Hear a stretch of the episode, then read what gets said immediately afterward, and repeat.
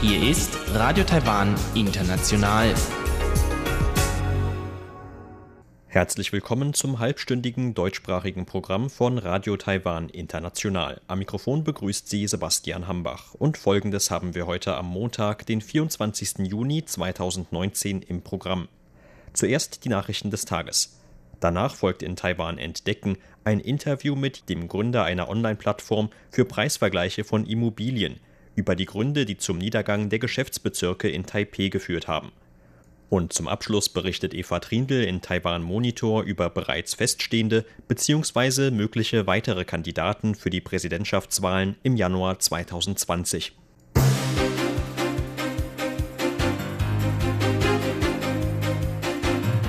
Sie hören die Tagesnachrichten von Radio Taiwan International.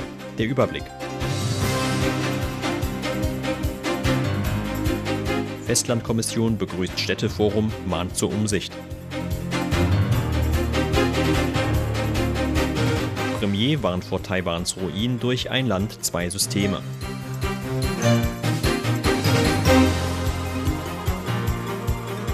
Und Zustimmung für Vereinigung mit China auf Rekordtief. Die Meldungen im Einzelnen. Die Festlandkommission hat heute die Unterstützung der Regierung für den Austausch auf Stadtebene zwischen Taiwan und China zum Ausdruck gebracht. Allerdings müsse dieser Austausch auf gegenseitigem Respekt beruhen und dürfe es keine politischen Vorbedingungen seitens Pekings geben. Damit reagierte die Kommission auf das für den 4. Juli geplante Städteforum von Taipeh und Shanghai. Taipehs Bürgermeister Ke Wenje soll eine Delegation nach Shanghai führen, um an dem Forum teilzunehmen. Der Antrag für Kes China-Reise wird laut Festlandkommission noch von den zuständigen Behörden geprüft. Die Festlandkommission sagte, dass Taiwans Regierung jeden Austausch zwischen beiden Seiten der Taiwanstraße begrüße, der positiv für die Entwicklung der bilateralen Beziehungen sei. Allerdings setze das voraus, dass es keine so wörtlich unangemessene Einmischung seitens Pekings gebe. Auch ein Austausch auf Stadtebene müsse die Mehrheitsmeinung der Bürger Taiwans widerspiegeln, so die Kommission weiter. Beim Umgang mit so wörtlich politischen Manipulationen der chinesischen Regierung sei Vorsicht geboten. Die Lokalregierungen sollten immer auch die Eindrücke der Taiwaner zu Hause berücksichtigen. Kommissionsvize Chiu Trey-Zheng sagte, beim Städteaustausch müssen die Lokalregierungen darauf achten, keinen Standpunkten zuzuarbeiten, die eine Auslöschung der Republik China zum Ziel haben oder die sie zu Werkzeugen der chinesischen Propaganda machen. Es sollte die Mehrheitsmeinung der Taiwaner verdeutlicht werden, um Souveränität, Würde und Vorteile des Landes zu wahren. Die Kommission sagte weiter, dass man weiterhin in Kontakt mit der Regierung Taipehs stehe und die notwendige Unterstützung leisten werde. Bei der Teilnahme an Austauschveranstaltungen oder der Unterzeichnung von Vereinbarungen müsse aber die Gesetzeslage in Taiwan eingehalten werden. Premierminister Su Tseng-Chang hat heute vor Taiwans Ruin gewarnt, falls ähnlich wie in Hongkong das Modell ein Land, zwei Systeme zur Anwendung käme. Mit Verweis auf die aktuellen Großproteste gegen die Hongkonger Regierung sagte Su, dass das Modell gescheitert sei.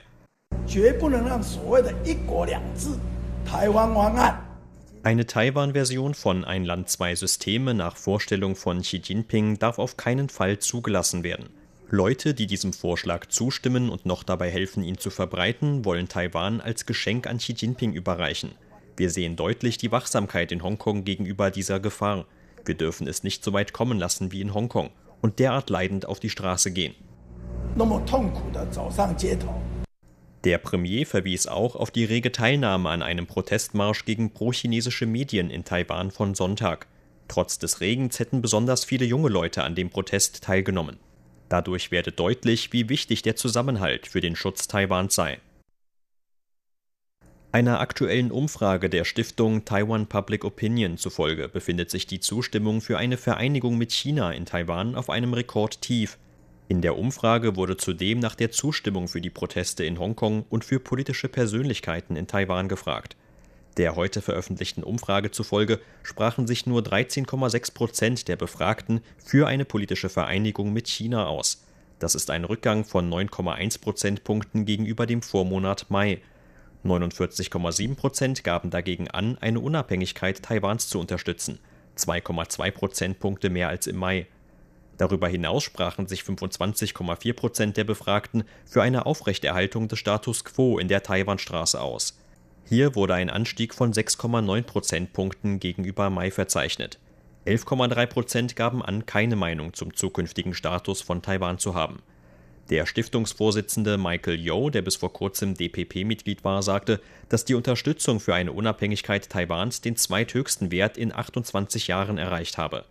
Höher sei die Zustimmung demnach nur im Jahr 2016 gewesen, als die DPP zum zweiten Mal die Regierungsgeschäfte im Land übernommen hatte. Der Zustimmungswert für eine Vereinigung mit China sei dagegen auf einem historischen Tief angelangt und habe die Marke von 14 Prozent aus dem Jahr 1996 noch unterboten. Laut Yo sind die Ergebnisse der aktuellen Umfrage auch als Reaktion auf die jüngsten Großproteste in Hongkong zu verstehen. 70,8 Prozent der Personen über 20 Jahren unterstützen die Bewegung der Hongkonger gegen das Gesetz für Auslieferungen an China. Dabei handelt es sich um einen Konsens innerhalb Taiwans. Nur 12,6 Prozent unterstützen die Bewegung nicht und 6,6 Prozent haben keine Meinung dazu. Das wird aus der Umfrage deutlich. So Yo. Yo sagte weiter, dass die Proteste in Hongkong viele Bürger Taiwans an Chinas Drohungen gegenüber Taiwan erinnern würden. Das habe zu dem Effekt geführt, dass viele Taiwaner die eigene Regierung wieder stärker unterstützen würden. Aus diesem Grund seien etwa auch die Zustimmungswerte für Präsidentin Tsai Ing-wen gestiegen. Die aktuelle Umfrage der Stiftung Taiwan Public Opinion wurde zwischen dem 17. und 18. Juni durchgeführt. Dazu wurden über 1000 gültige Angaben von über 20-jährigen Taiwanern per Telefon gesammelt. Der Minister für Landessicherheit aus Belize, John Saldivar, ist heute zu einem fünftägigen Besuch in Taiwan eingetroffen. Anlass des Besuchs ist laut Außenministerium das 30-jährige Jubiläum der diplomatischen Beziehungen zwischen der Republik China Taiwan und dem mittelamerikanischen Land. In einer Pressemitteilung erklärte das Außenministerium, dass Saldivar bereits zum zweiten Mal Taiwan besuche. Während seines Aufenthalts seien Gespräche mit dem Vorsitzenden von Taiwans Nationalem Sicherheitsrat David Lee Vizeverteidigungsminister Yen De-fa sowie Vizeaußenminister Miguel Zhao geplant. Im Rahmen seines Besuchs werde Saldivar zudem Taiwans Kommission für Ozeanangelegenheiten, die Küstenwache und das Nationale Zhongshan-Institut für Wissenschaft und Technologie besuchen. Darüber hinaus seien auch Besuche bei militärischen Anlagen und einheimischen Werften geplant, so das Ministerium. Die Republik China Taiwan und Belize haben im Jahr 1989 diplomatische Beziehungen zueinander aufgenommen.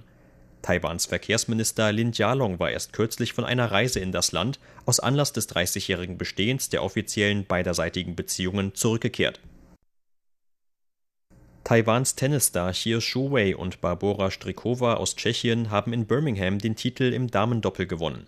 Damit setzten sich die beiden im Finale des Nature Valley Classic gegen die Deutsche Annalena Grönefeld und die Niederländerin Demi Schurs durch. Nach 109 Minuten und drei Sätzen entschied das taiwanisch-tschechische Duo die Finalrunde für sich.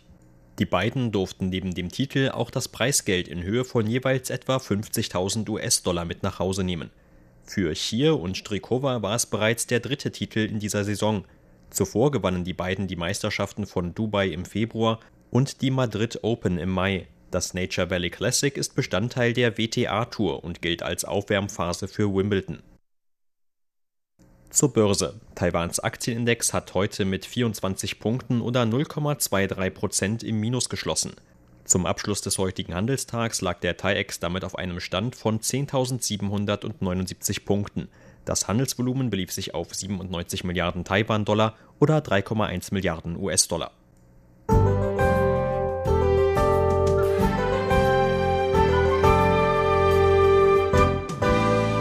Weitgehend unbeständige Verhältnisse bestimmten heute die Wetterlage in Taiwan. In fast allen Landesteilen gab es tagsüber und am Abend Regen und Gewitterschauern. Nur im Osten blieb es bei Regen ohne Gewitter. Die Temperaturen lagen heute zwischen 24 und 27 Grad Celsius in Nord-Taiwan.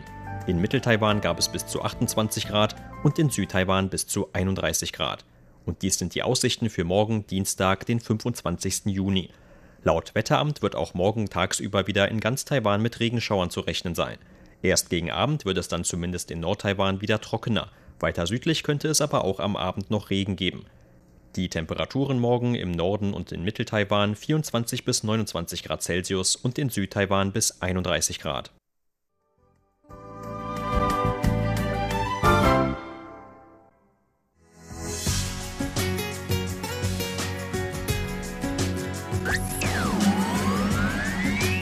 Radio Taiwan, international aus Taipeh.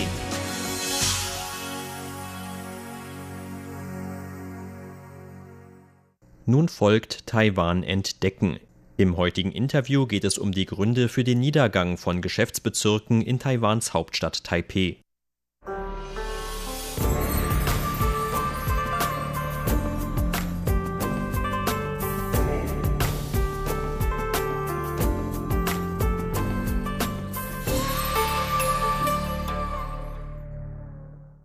Taiwans Hauptstadt Taipeh hat von allen Landkreisen und Städten im Land mittlerweile nur noch die vierthöchste Bevölkerungszahl. Trotzdem gilt Taipeh immer noch als politisches, wirtschaftliches und kulturelles Zentrum des Landes.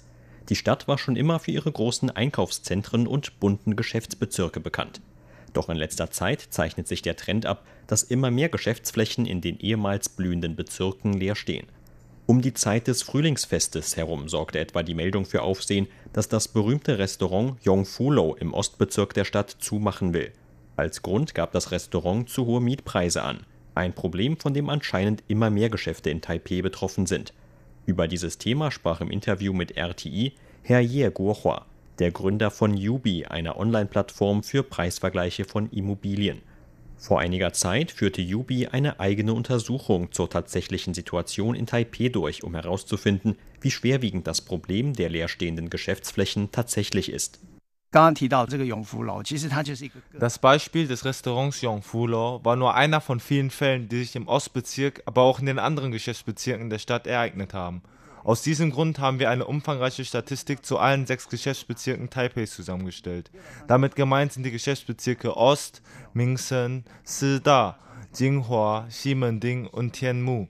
Wenn man sich die Entwicklung in diesen Geschäftsbezirken zwischen Februar 2017 und Februar 2019 anschaut, kann man erkennen, dass immer mehr Geschäftsflächen dort leer stehen. Das heißt, dass für immer mehr Geschäftsflächen keine Mieter gefunden werden. Im Februar 2017 gab es im Ostbezirk noch 103 nicht vermietete Geschäftsflächen.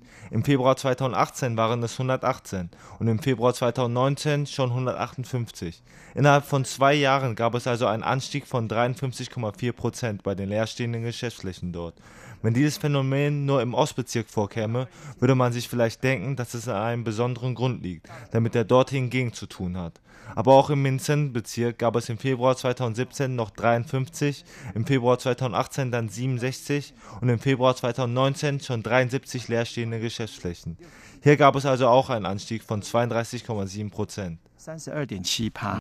Ein ähnlicher Anstieg lässt sich auch für die Geschäftsbezirke Shida und Jinghua nachweisen. Besser standen nur die Geschäftsbezirke von Tianmu und Ximending da. Im Geschäftsbezirk von Ximending gab es im Februar 2017 ursprünglich 59 leerstehende Geschäftsflächen. Und im Februar 2019 waren es mit 58 etwa gleich viele. Aber einen wirklichen Rückgang hat es damit auch nicht gegeben. In einem Geschäftsbezirk wird es natürlich immer ein gewisses Maß an Veränderungen geben, also Geschäfte, die wegziehen und Geschäfte, die neu dazukommen. Insofern wird es also auch immer eine gewisse Anzahl an Flächen geben, die eine Zeit lang leer stehen. In Tianmu kam es zu einer Verringerung von ursprünglich 78 nicht vermieteten Geschäftsflächen auf 42 im letzten Jahr und auf 30 in diesem Jahr. Der Frage, was dort eigentlich genau passiert ist, kann man weiter nachgehen und ist ein sehr interessantes Thema. Doch zunächst einmal erklärt Herr Ye, wie es überhaupt dazu kommt, dass insgesamt gesehen immer mehr Geschäftsflächen in der Hauptstadt leer stehen.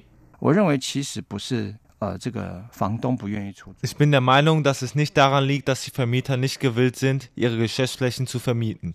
Denn kein Vermieter will, dass seine eigenen Geschäftsflächen leer stehen, nur weil er eine Miete unter einer bestimmten Höhe nicht akzeptieren kann.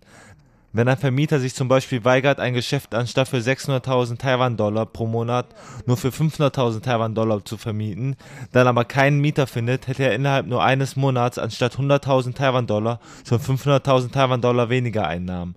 Wenn sein Geschäft zwei Monate leer steht, würden ihm schon eine Million statt 200.000 Taiwan-Dollar fehlen. Das wäre also ein unglaublich großer Verlust für ihn. Der eigentliche Grund liegt darin, dass er überhaupt erst keinen Mieter findet. Eine Senkung der Mietpreise wiederum ist nicht schnell genug.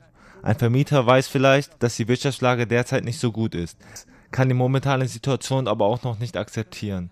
Wenn die Vermietung über eine Agentur läuft, äußert er vielleicht sogar Zweifel an der Professionalität der Agentur, wenn diese ihm rät, die Mieten zu senken. Dann wechselt er zu einer anderen Agentur, kann sein Geschäft aber immer noch nicht vermieten. Dann wechselt er zur dritten Agentur und schon wieder ist eine längere Zeit vergangen. Die Vermieter können die aktuelle Situation einfach nicht akzeptieren. Dazu kommt ein weiteres Problem, nämlich dass die Vermieter nicht in der Lage sind, sich ein Bild von der Zukunft zu machen. Dass viele Geschäfte an ihren teuren Standorten zumachen, weil sie sich die Mietkosten nicht mehr leisten können, hat auch mit Veränderungen der gesamtwirtschaftlichen Situation zu tun. Denn tatsächlich sind die Mietkosten bereits um teilweise bis zu 12 Prozent zurückgegangen. Das kann man an dem gerade erwähnten Beispiel von Yongfulo verdeutlichen. Wenn man von einer Monatsmiete von 200.000 Taiwan-Dollar ausgeht und diese um 10% auf 180.000 Taiwan-Dollar senkt, hätte das Restaurant seinen Betrieb dann fortsetzen können? Ich bin der Meinung, dass es nicht möglich gewesen wäre, weil es erstens nicht genügend Verbraucher gibt und die Verbraucher zweitens nicht genug Geld ausgeben. Das gesamte Konsumverhalten hat sich geändert. Dafür gibt es eine ganze Reihe von Gründen. Ich denke aber nicht, dass ein allgemeiner Preisanstieg unbedingt dazugehört. Denn die Preise von Autos oder Auslandsreisen haben sich nicht verteuert. Wenn man Lebensmittel einkaufen geht, gibt es immer noch genügend Möglichkeiten, preiswert einzukaufen. Der stationäre Handel wird aber zunehmend von Einkaufszentren dominiert. Im Einkaufszentrum des Xinyi-Bezirks sind alle Bereiche für die Verbraucher zusammengefasst, egal ob man für Jugendliche, Kinder oder Mütter einkauft oder ob man Produkte sucht, die deren jeweiligen Interessen entsprechen. Man findet alles vor Ort. Wenn man in den Songsan Kreativ- und Kulturpark geht, kann man zudem noch das eigene Bedürfnis nach Kunst oder Aufführungen befriedigen. Einen derartigen Ort gibt es im Ostbezirk zum Beispiel nicht. In einer Situation, in der es immer weniger Verbraucher gibt und in der zugleich der Onlinehandel immer mehr an Bedeutung gewinnt, kommt es dazu, dass die Verbraucher nur zum Gucken in den stationären Handeln gehen, aber dort nichts kaufen. Außerdem liegen verschiedene Geschäfte möglicherweise weit auseinander, während man in den Einkaufszentren alles nah beieinander hat und alles sehr entspannt ist. Dazu kommt auch, dass Löhne und Gehälter in Taiwan in den letzten anderthalb Jahrzehnten kaum angestiegen sind. Doch die Geschäftsbezirke könnten laut Herrn Ye auch selbst Schritte ergreifen, um wieder attraktiver zu werden. Der Geschäftsbezirk von Tianmu hat ab dem Jahr 2014 damit begonnen, die eigene Situation in großem Maße zu ändern. Auch dort gab es das Problem von Geschäftsflächen, die leer standen. Die Vermieter beschlossen, die Sache selbst in die Hand zu nehmen und gründeten ein Komitee, um darüber zu beraten, wie sie den gesamten Geschäftsbezirk wieder neu herrichten könnten. Sie senkten nicht nur die Mietpreise, sondern arbeiteten auch Besonderheiten für ihren Bezirk heraus. So entstand etwa der Thermomarkt, auf dem es zum Beispiel gemeinsame Sonderpreisaktionen gibt, um die Konsumenten anzulocken. Auf diese Weise fand der Bezirk zu seiner früheren Blüte zurück. Etwas ähnliches konnte man auf dem Yonkan-Markt beobachten. Früher war dort alles durcheinander und viele Touristen fanden sich nicht zurecht. Die Besitzer der dortigen Geschäfte gründeten daraufhin ein Komitee, das Preise festlegte, für Sauberkeit sorgte und die Anzahl von ähnlichen Geschäften begrenzte, um sich eine gewisse Besonderheit zu bewahren. Ich denke, dass darin eine Herausforderung für die Zukunft liegt. Die Entwicklung der Geschäftsbezirke scheint dem in den offiziellen Statistiken verzeichneten Wirtschaftswachstum entgegenzustehen. Taiwan hat eine zurückgehende Bevölkerung, einen abnehmenden Anteil junger Leute und damit eine überalternde Gesellschaft. Ältere Leute sind, was den Konsum angeht, meistens eher konservativ. Das Wirtschaftswachstum ist in der Tat sehr gut, aber warum spüren die meisten Leute nichts davon? Wer spürt etwas von den großen Profiten, von denen immer berichtet wird? Tatsächlich sind es vor allem die Anleger bestimmter Großunternehmen. Die normalen Verbraucher und Arbeitnehmer bekommen davon nicht viel ab und deren Gehälter sind eben kaum gestiegen. Der Verbrauch im Hochpreissegment ist dagegen nicht zurückgegangen, weil die entsprechenden Käufer es sich leisten können. Wenn die meisten Leute diese Entwicklung sehen, fühlen sie sich so, als werde ihnen etwas vorenthalten. Das ist ein Phänomen, das man unbedingt im Auge behalten sollte. Die kleinen Leute spüren von dem Wirtschaftswachstum dagegen nichts. Wenn jeder Verbraucher ein höheres Monatsgehalt von 3000 oder 5000 Taiwan-Dollar hätte, hätte das große Auswirkungen auf die Wirtschaft und würde zu mehr Konsum führen. Die Abwesenheit solcher Gehaltssteigerungen trägt zum Niedergang der Geschäftsbezirke bei. Sie hörten ein Interview mit Ye Guohua, dem Gründer von Yubi, einer Online-Plattform für Preisvergleiche von Immobilien. Vielen Dank für Ihr Interesse. Am Mikrofon war Sebastian Hambach.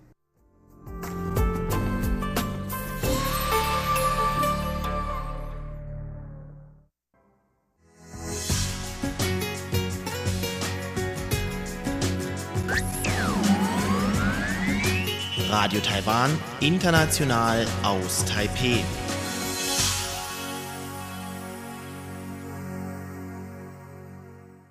Nun folgt Eva Trindl mit einer neuen Ausgabe von Taiwan Monitor.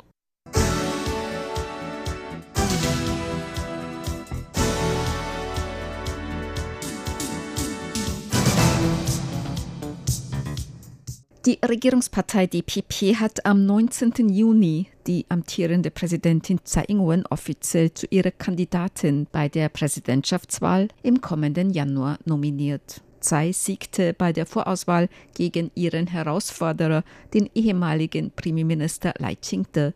Für die Vorauswahl führten fünf Meinungsforschungsinstitute telefonische Umfragen über die Unterstützung Zeis und Leis durch. Dabei erhielt Zei 35,67 Prozent und Lei 27,48 Prozent. Die größte Oppositionspartei KMT hat ihren Kandidaten bisher noch nicht bestimmt. Bei der KMT gibt es fünf Bewerber um die Präsidentschaftskandidatur, darunter der ehemalige Bürgermeister von New Taipei City Eric Chu, der Gründer des Unternehmens Honhai Terry Guo sowie der Bürgermeister von Kaohsiung Han Kuo-yu. Die KMT wird ihren Kandidaten voraussichtlich im Juli bekannt geben. Außerdem wird auch der parteilose Bürgermeister von Taipei, Ke Wen-che, als möglicher Kandidat bei der Präsidentschaftswahl angesehen. Radio Taiwan International sprach mit Chen Li-Fo, Assistant Professor an der Fakultät für digitale Humanwissenschaften und Informatik an der Alethea Universität. Gemäß Professor Chen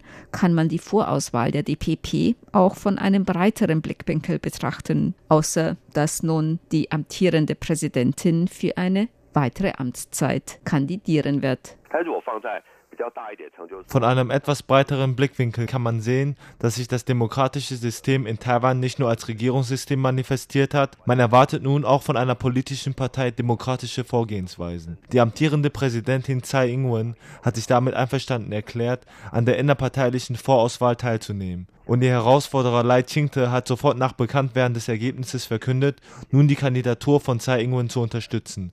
Das bedeutet auch, wenn es über die Verfahren der Vorauswahl Differenzen gab, auch wenn man sich vorher gegenseitig kritisierte, dass sich alles innerhalb eines demokratischen Rahmens abspielt. Auch eine politische Partei kann nicht über der Demokratie stehen.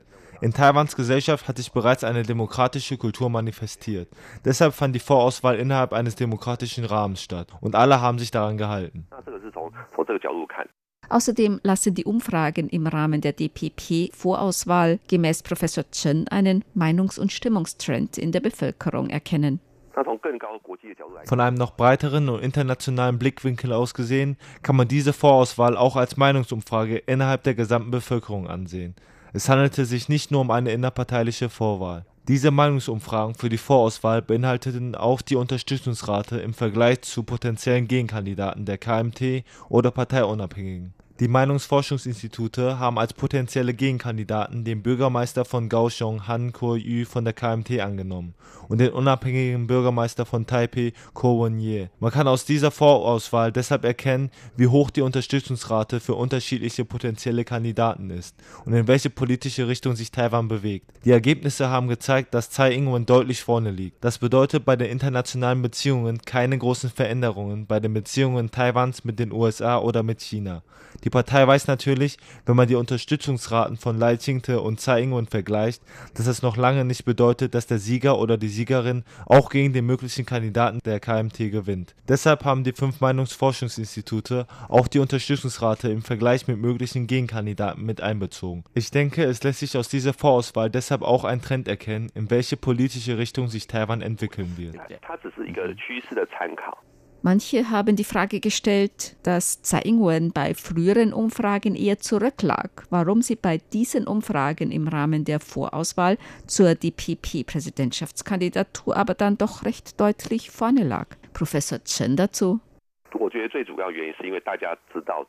Ich denke, der wichtigste Faktor ist, dass bei dieser Umfrage im Rahmen der Vorauswahl zur DPP-Präsidentschaftskandidatur alle wussten, dass das Ergebnis Auswirkungen auf die Präsidentschaftswahlen hat. Deshalb ist die Durchführung wohl ernsthafter und sorgfältiger, auch was sich die Sprungbeziehungen betrifft. Außerdem ist die Zahl der Befragten viel höher als bei vorher durchgeführten Meinungsumfragen. Deshalb ist die Referenz höher. Außerdem muss man noch zwei strukturelle Faktoren betrachten.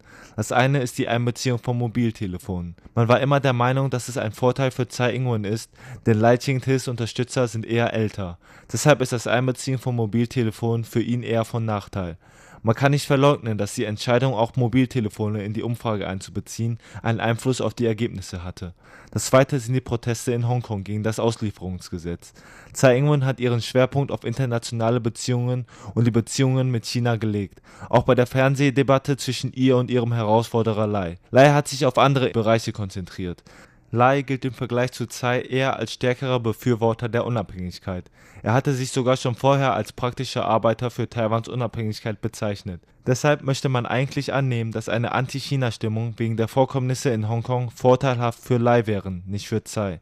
Aber Präsidentin Tsai hat seit der Aussage von Chinas Staatspräsidenten Xi Jinping gegenüber Taiwan am 2. Januar immer eine konsequente und eher harte Haltung gegenüber China eingenommen. Gemäß Professor Chen ist nun das Ergebnis, dass die als eher gemäßigt grün geltende Präsidentin Tsai Ing-wen DPP-Präsidentschaftskandidatin wird und nicht ihr als eher tiefer grün geltender Herausforderer Lai Ching-te eher eine schlechte Nachricht für den parteilosen Bürgermeister von Taipei, Ko Wen-che, der auch als möglicher Kandidat bei der Präsidentschaftswahl 2020 angesehen wird. Bei früheren Meinungsumfragen hatte Ching-te noch vor Tsai Ing-wen gelegen. Für viele hat das Ergebnis vielleicht den Anschein einer plötzlichen Kehrtwende, aber ich sehe eigentlich keine allzu großen Veränderungen.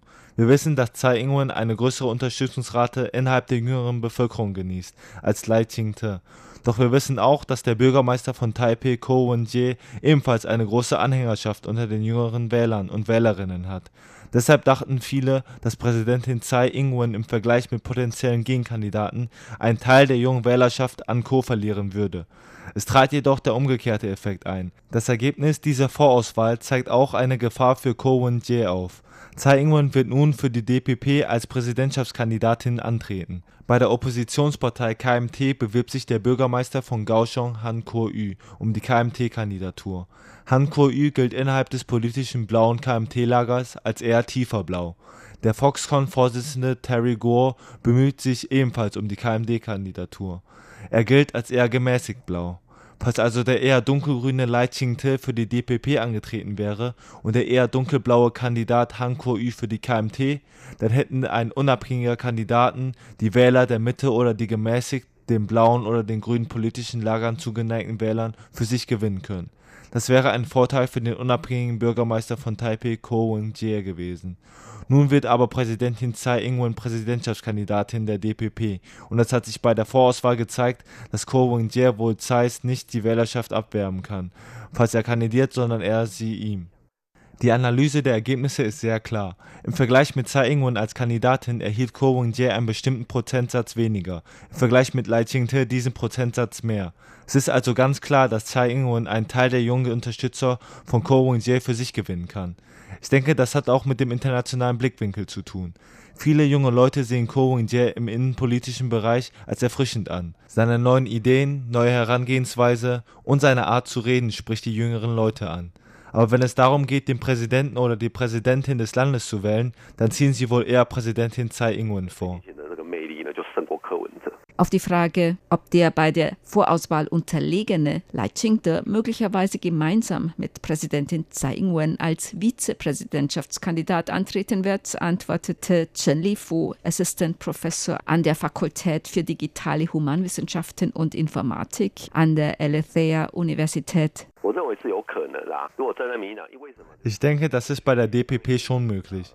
Wenn man sich die Gepflogenheiten der DPP betrachtet und einige innerparteilichen Faktoren, dann kann es gut auf eine gemeinsame Kandidatur hinauslaufen. Der Vorteil dabei wäre, dass es zu Einigkeit und Stabilität innerhalb der Partei beitragen würde. Sie hörten das halbstündige deutschsprachige Programm von Radio Taiwan International am Montag, den 24. Juni 2019. Unser aktuelles Radioprogramm und weitere Sendungen können Sie im Internet on demand hören unter der Adresse www.de.rti.org.tv. Weitere Informationen und Videos von der RTI Deutschredaktion rund um Taiwan finden Sie zudem auf unserer Facebook-Seite und auf unserem YouTube-Kanal. Am Mikrofon verabschiedet sich heute von Ihnen Sebastian Hambach.